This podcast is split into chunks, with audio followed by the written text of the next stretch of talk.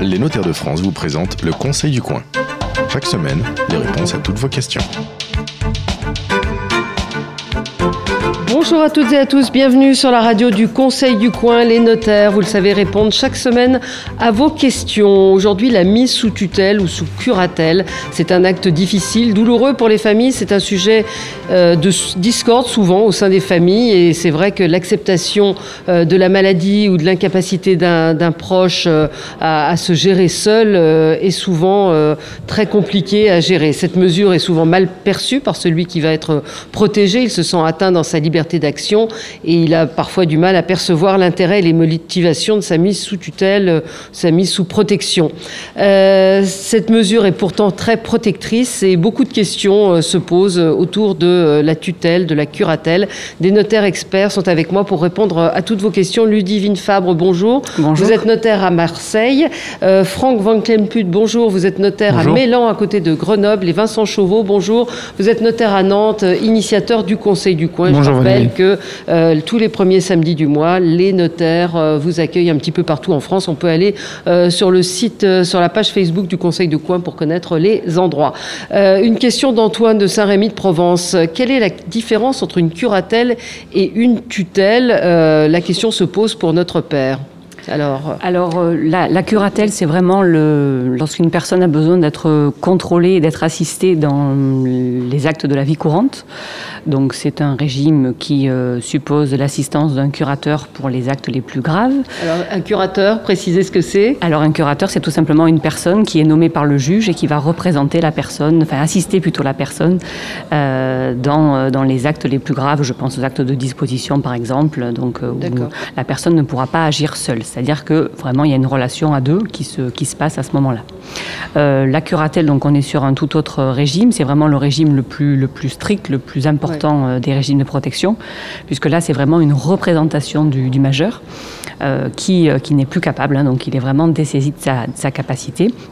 Et le tuteur va donc agir à sa place. D'accord. Et la tutelle, la différence avec la tutelle? Ça, c'est la définition de la tutelle, en fait. Ah, Il y a une confusion. C'est ça, c'est la, la, tutelle. Hein, tutelle ah, parce que vous avez dit cura... vous avez dit non, non, non, non, D'accord. Ça, c'est la définition de la, de ça, tutelle. La définition de la tutelle. Et, et donc, qui décide euh, de, Parce que la personne, là, nous dit, Antoine nous dit, je ne sais pas quoi choisir. Alors, c'est un façon, juge qui décide? Voilà, tout à fait. C'est un juge qui décide en fonction de, de l'état de santé de, du majeur protégé. Donc, il va décider au vu d'un certificat médical qui est circonstancié, qui est très précis, euh, délivré par un médecin. Euh, et c'est le juge qui va, euh, en prononçant si la mesure, une curatelle ou une tutelle. Voilà, D'accord. Euh, Alain Dumont nous dit euh, j'ai entendu parler du mandat de protection future. Il paraît que l'on peut choisir son tuteur en cas de problème, parce que c'était oui une question que je complémentaire, c'est qui choisit le tuteur et euh, est-ce qu'il peut être extérieur à la famille bah, C'est sûr, c'est surtout Alors Vincent Chauveau. Souvent la, la, la, mise sur tutelle ou curatelle, ça la demande souvent de, de la du tuteur ou du curateur, il il fait la démarche. Mais souvent, il y a des, il y a des conseils de famille hein, pour en parler, pour le choisir et le proposer au juge, le divine, je sais pas. Tout ça, à fait, hein. oui, c'est le principe de priorité familiale qui est quand même mis en avant euh, par la loi. Et donc, euh, on essaie, enfin, le juge essaie, euh, dans la mesure du possible, de toujours désigner un membre de la famille pour, euh, pour être le curateur ou le tuteur. Et ce n'est que si, euh, dans ce cercle-là, ben, personne n'a les capacités ou il y a des discordes, qu'un mandataire à ce moment-là professionnel, un mandataire judiciaire est nommé. Mmh. Alors, nous sommes à la Chambre des notaires de Paris, hein, je précise, et vous entendez la, la magnifique horloge qui est euh, posée ah, sur je, la Je croyais qu'on était chez ta tante, Valérie. Pas du tout, pas du tout. Euh, sur, sur, le mandat de protection future, qu'est-ce que c'est exactement, euh, alors, bah, ça, Oui, alors ça vient compléter en fait ce que, ce que, ce que viennent de dire mes deux confrères, c'est-à-dire qu'en fait, le mandat de protection future, la question de l'internaute, euh, c'était de dire est-ce que je peux anticiper, en gros, est-ce que je peux le désigner par anticipation, est-ce que je peux le choisir euh, Il y a deux outils aujourd'hui pour choisir, son futur tuteur, si on est un jour euh, en incapacité et donc euh, dans l'obligation d'avoir recours à un tuteur ou même un curateur. D'abord, on peut le désigner hein, par anticipation, le Code civil le permet. Euh, c'est ce qu'on appelle la désignation anticipée du curateur ou du tuteur. Euh, mais également, on peut aussi, dans le cadre du mandat de protection future, donc l'outil auquel euh, vous faites allusion, euh, euh, désigner la personne, alors qui s'appellera pas un tuteur ou un curateur, mais désigner la personne qui sera habilitée à nous représenter pour tous les actes, on va dire, alors sauf quelques actes les plus importants, mais pour la plupart des actes de la vie civile. Euh, et c'est le. ça se fait chez le notaire, ça alors, Ce ça mandat de protection future Ça se fait chez le notaire ou pas, parce qu'il peut Mm. être authentique ou pas. Alors, il est bien sûr préconisé euh, de le faire de manière authentique chez le notaire, parce qu'on va pouvoir laisser plus de Mm. Ouais. pouvoir Ouais, euh, y à celui qui va vous représenter. possible. Voilà, et puis il va surtout avoir plus de pouvoir. hein. Le mandat euh, de protection future sous sein privé, finalement, est très peu efficace. Euh, et puis, euh, c'est le médecin qui, euh, à un moment donné, va dire bon, bah écoutez, euh, ça y est, Mm. la personne qui a signé ce mandat de protection future, maintenant, n'est plus en capacité de gérer ses affaires seule, et il va donc mettre en route le mandat de protection future. Alors moi, j'a- j'aurais peut-être une question, parce que là, on Ouais. est face à deux spécialistes. hein. Ils sont Ouais. membres de, éminents de l'équipe du, du congrès euh, de cette année. Euh, le mandat de protection future notarié, euh, on le pratique. Le mandat de protection, je veux dire, SSP, qu'on- c'est-à-dire sous sein privé, hein, qu'on retrouve sur Internet, où tout le monde peut le Oui, remplir. un formulaire CERFA. Ouais. il- le, rôle, le rôle du notaire, il est où lorsque Ouais. le mandat est fait directement entre les parties sans notre intervention? Il est, il est plus présent du tout, le, le notaire, à ce Ah, moment-là effectivement, on peut tout à fait signer. Alors, euh, tu faisais allusion au mandat sur Internet. Effectivement, on Ouais. trouve des formules sur Internet. Ouais. Il y a même une formule, comme disait Ludivine, euh, sur un formulaire CERFA qui est prévu déjà par l'administration. Euh, donc, ça se retrouve aussi sur Internet. On peut aussi aller voir n'importe quel juriste qui est capable de comprendre ce que c'est qu'un mandat de protection future, notamment un avocat. Bon, mais le Il y a mandat... moins de risques de contestation, j'imagine, quand c'est fait chez Ah, un notaire. C'est pas tellement la contestation, c'est vraiment le, le- le conseil et le- et, et- et Ouais. l'étendue des pouvoirs qu'on va pouvoir laisser au, au Et, et de, et de mémoire, à l'ouverture du mandat de protection future, enfin moi je, pense que vous en avez fait, moi j'en ai rédigé, j'en ai pas encore ouvert un, c'est-à-dire j'ai pas eu encore d'enclenchement. pas Dans le mandat de protection future, on prévoit notamment un inventaire par le notaire à l'ouverture du mandat. Est-ce que dans un mandat sous sein privé, c'est-à-dire le fameux CERFA, est-ce qu'on prévoit un inventaire à l'ouverture du mandat et un contrôle annuel? Puisqu'on doit contrôler nos notaires dans nos mandats Mm. annuellement et ça euh, gratuitement même, hein, c'est prévu. Alors oui, c'est pas gratuit, mais c'est presque gratuit Ouais. effectivement. Alors quand c'est le notaire, et c'est pour ça aussi que le mandat a pas tellement de succès, je crois, parce que effectivement, euh, on est peu rémunéré, il y a de grosses responsabilités pour les notaires, parce Ouais. qu'on doit contrôler effectivement euh, la gestion euh, de manière annuelle. On doit alerter le juge tutelle en cas de problème, mais les problèmes sont pas forcément évidents. Bon, donc euh, oui, euh, oui, il y a un contrôle, un contrôle qui est fait par le notaire lorsque le mandat est notarié, mais un contrôle sinon qui est fait directement euh, par le juge et par euh, euh, la personne qui, est habilitée à représenter le majeur incapable lorsque le mandat est sous sein privé. C'est-à-dire que le notaire n'intervient pour vérifier les comptes que lorsqu'il a rédigé le, le mandat. D'accord. Donc mandat de protection future par notaire, en fait. on vend, on vend notre paroisse. Par acte finalement. notarié, voilà. Alors, une question d'Amélie de Poitiers qui nous dit on a voulu mettre notre oncle sous curatelle, le juge a refusé et a préconisé l'habilitation familiale? Euh, Qu'est-ce que c'est exactement?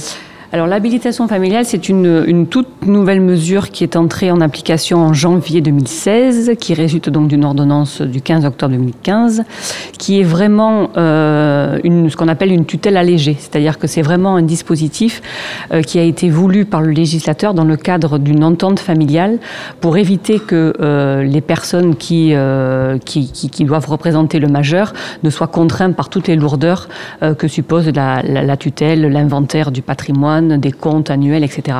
Donc c'est vraiment... euh, Ce qui est surprenant dans la question là, de la personne, c'est qu'en fait, il y a eu une ordonnance apparemment où le juge a refusé la mise sous protection classique, hein, tutelle Ouais, ou curatelle, curatelle, ouais. et a préconisé l'habilitation. Alors comme si l'habilitation, c'est tout nouveau, Alors ça- était euh, une, alternative, mais une sous-garantie, une sous-protection C'est du- quoi des c'est- ça, personnes. ça dépend de l'état de la je personne ça. non, non, ça, dépend de ça, quoi ça en dépend fait? pas de l'état de la personne parce que c'est les mêmes, c'est les mêmes, les conditions d'ouverture sont similaires. Donc que ce soit de la curatelle, de la tutelle ou de l'habilitation familiale. Alors les personnes qui peuvent demander l'ouverture ne sont pas exactement les mêmes, mais bon, c'est à la marge.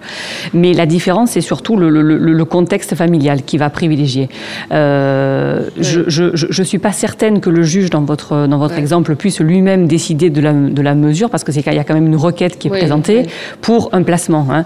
Et, euh, et le juge ne peut pas se saisir euh, d'office en, en faisant, euh, en privilégiant, si vous voulez, une mesure sur une autre. Donc il y a quand même une requête qui est faite en curatelle, alors bon, qui apparemment là, dans votre exemple n'a Oui. pas abouti, mais euh, le juge ne peut pas comme ça euh, Décider, décider, décider ouais. d'une autre mesure. euh, Ce qu'il faut, Ouais. qu'il faut peut-être retenir, euh, Ouais.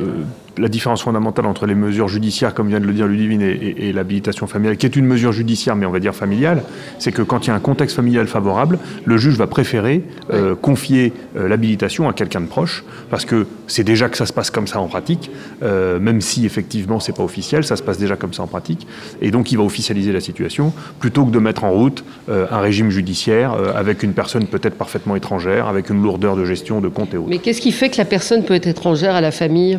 Bah, si, personne, si demain vous êtes placé sous tutelle et que personne n'est habilité dans votre famille à vous représenter, parce que personne n'a euh, soit votre confiance, soit la salle du juge, soit les compétences, eh bien vous aurez une tutelle qui sera par un tiers, notamment un mandataire euh, de tutelle comme les professionnels. en fait. Il y a des professionnels. Bah, par contre, il y a un truc, je sais pas, l'habitation, l'habitation, c'est tout nouveau. Moi, je vois, je vois quelque chose de bien. D'autres des, confrères trouvent ça pas forcément où, le monde universitaire n'est pas, pas, assez sécurisant, mais je trouve qu'on est dans un principe de confiance, c'est-à-dire qu'on on n'est plus dans la défiance systématique de la tutelle, de la curatelle avec le contrôle du juge. on n'est pas dans une démission judiciaire, mais on essaie de. C'est clair qu'on essaie euh, d'être beaucoup plus souple, c'est-à-dire euh, finalement des cas, des, cas de déviance, il n'y en a pas beaucoup finalement. Voilà, exactement. On se rend compte que quand même globalement dans les familles, ça se passe plutôt bien et heureusement qu'il n'y a pas toujours de conflits, que souvent le patrimoine n'est pas euh, très important et permet d'être géré tout à fait normalement par un enfant, par un conjoint, etc. Donc c'est inutile de prononcer une mesure de tutelle qui est très lourde, alors que finalement, on se rend compte que euh, spontanément et au quotidien, la gestion familiale, exactement, s'organise et se passe bien. C'est aussi déjudiciarisé aujourd'hui. Hein. Avec l'habilitation familiale, il n'y a plus de contrôle, comme vient de le rappeler euh, mon confrère. Il n'y a plus de contrôle, c'est-à-dire qu'il n'y a même plus de contrôle. Il suffit que la famille soit d'accord. Euh, exactement. Et, le juge ne contrôle pas parce qu'il y a a priori une confiance avec quelqu'un euh, ou, plusieurs personnes spécifiques dans la famille. c'est ça que c'est ça que je n'ai pas bien compris, c'est quand ça se passe bien dans une famille. Euh, mais souvent, nous on le voit, les clients ne comprennent pas en disant mais nous on s'en occupe au quotidien de notre oncle, de notre de notre père, de notre mère, donc on on comprend pas pourquoi à chaque fois qu'on va dépenser 10 euros, il faut qu'on le consigne sur un registre et qu'on présente ça au juge en fin d'année, etc. Donc finalement, c'est la reconnaissance de, de, de, de, ce qui se fait spontanément dans les familles, quoi. Alors une question de Nadia de Boulogne-Billancourt qui nous dit notre notre grand-mère a commandé 12 fenêtres pour sa maison, on les a changées l'année dernière. Il est temps que l'on demande une mise sous protection. Elle ne sait plus ce qu'elle fait. Alors, est-ce qu'on peut déjà annuler la commande? Euh, Je ne sais pas si c'est de votre ressort euh, à vous, notaire. En tout cas, ce qui est clair, c'est que oui, il y a un problème euh, avec la, grand-mère qui perd la tête. Oui, alors après, après c'est pas c'est pas si simple que ça parce que quand même la mesure de protection suppose donc comme je vous le disais un certificat médical et, circonstancié. Donc la loi de la loi du 5 mars 2007 qui, qui a modifié le, régime des incapacités, a supprimé une cause de, curatelle pour prodigalité, justement. Donc, euh, je ne suis pas certaine que ce soit si évident que ça. Euh, maintenant, il faut quand même dire à cette personne qu'il euh, y a une possibilité, une fois que la personne est mise sous, sous un régime de protection, pour les actes qu'elle a accomplis deux ans auparavant, de pouvoir récupérer, d'avoir une annulation de ces actes. donc, parce que c'est ce qu'on appelle des actes qui sont conclus dans une période un peu suspecte où effectivement l'état de santé pouvait déjà commencer à être euh, un petit peu euh, voilà, fébrile. Alors ça rejoint une question de, Frédéric qui nous dit à quel moment est-ce qu'on est protégé? Ma mère a été hospitalisée euh, d'office dans un hôpital psychiatrique. Elle distribuait de l'argent devant son immeuble. C'est son banquier qui lui avait donné cet argent, 5000 euros en liquide. Est-ce qu'on peut faire annuler cette remise de fonds? Je suis en colère contre le banquier qui m'a dit mais je ne pouvais pas refuser votre, votre mère, je la connais, c'est une bonne cliente de l'établissement. Alors c'est sûr que le banquier, bon, là je je ne connais pas exactement les obligations, mais euh, c'est difficile. Voilà, c'est difficile de lui, voilà, de lui reprocher quelque chose. Bon. Mais il y a moyen aujourd'hui de faire annuler euh, des, actes qui, euh, qui auraient été accomplis pendant une période troublée. Oui, oui non, j'allais vous rajouter quelque chose. Donc, lorsque vous êtes admis aujourd'hui en établissement, euh, vous avez la possibilité par un, par un médecin de pouvoir euh, vous placer d'office sous un, le, régime le plus le premier, on va dire le régime de la sauvegarde de justice. Euh, c'est ce qu'on appelle une sauvegarde de justice médicalisée, qui est peut-être la première étape vers un autre régime de protection. Donc, ça, ça, pourrait mm. éventuellement aider cette personne. Alors, une question d'Héloïse de Chinon qui nous dit sous curatelle puis-je désigner comme héritière de ma succession ma curatrice. Alors, quand vous êtes sous curatelle, vous pouvez faire un testament. Hein. Ça, il n'y a, pas de, a pas de problème. Simplement, vous avez une incapacité de recevoir lorsque vous représentez la personne. Bah oui, euh, ça, donc, paraît, ça, paraît, logique puisque vous... En...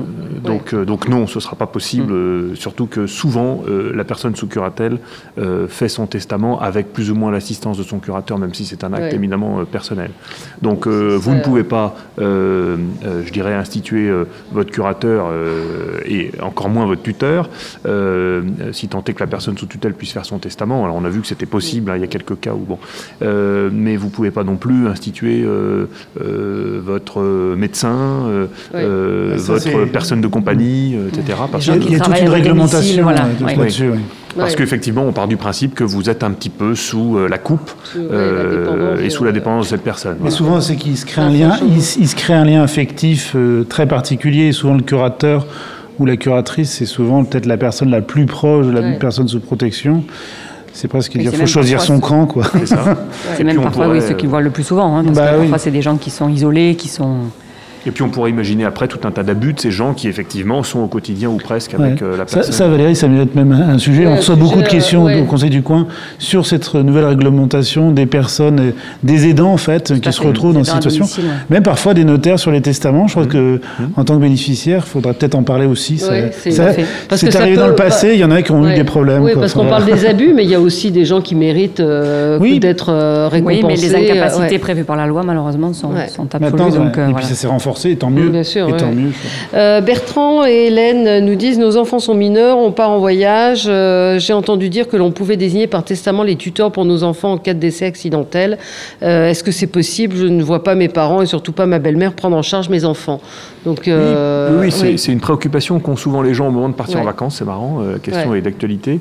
alors, en fait, il y a plusieurs possibilités. Vous avez effectivement la possibilité de dire que vous nommez un tuteur, c'est ce qu'on appelle le tuteur testamentaire dans un testament. Alors il faut que les deux époux fassent un testament séparé, hein, on ne peut pas faire un testament ensemble, euh, dans, lequel, dans lesquels euh, ils vont nommer la même personne, bien évidemment. Il faut en parler à cette personne pour quand même qu'elle soit euh, d'accord avec le, principe, si jamais les parents disparaissaient dans un même événement. donc ça, c'est ce qu'on appelle le tuteur testamentaire. Aujourd'hui, il existe depuis 2007 ce qu'on appelle le mandat effet posthume, qui peut remplir le même rôle. Alors le mandat effet posthume, pour autrui, hein, d'accord Donc du coup, là, on a véritablement un, une tutelle testamentaire euh, qui, s'est mise en route par le biais de ce mandat. Et puis on a euh, aussi, euh, je dirais, la possibilité de laisser à la personne des instructions. Ça peut être, on a vu des arrêts comme ça de, de cour de cassation. On laisse des personnes à des instructions écrites comme ça qui sont assimilées des testaments à des personnes de confiance. Donc oui, c'est tout à fait, tout à fait possible. Voilà, il y aurait d'autres, évidemment, beaucoup d'autres questions. On aura, je pense, l'occasion d'y revenir. Et vous pouvez, je vous le rappelle, nous adresser vos questions euh, sur le site, euh, sur la page Facebook euh, du Conseil du Coin et puis retrouver notre podcast toutes les semaines. Merci à tous les trois. C'était le Conseil du Coin avec les notaires de France. Pour poser vos questions, rendez-vous sur la page Facebook du Conseil du Coin.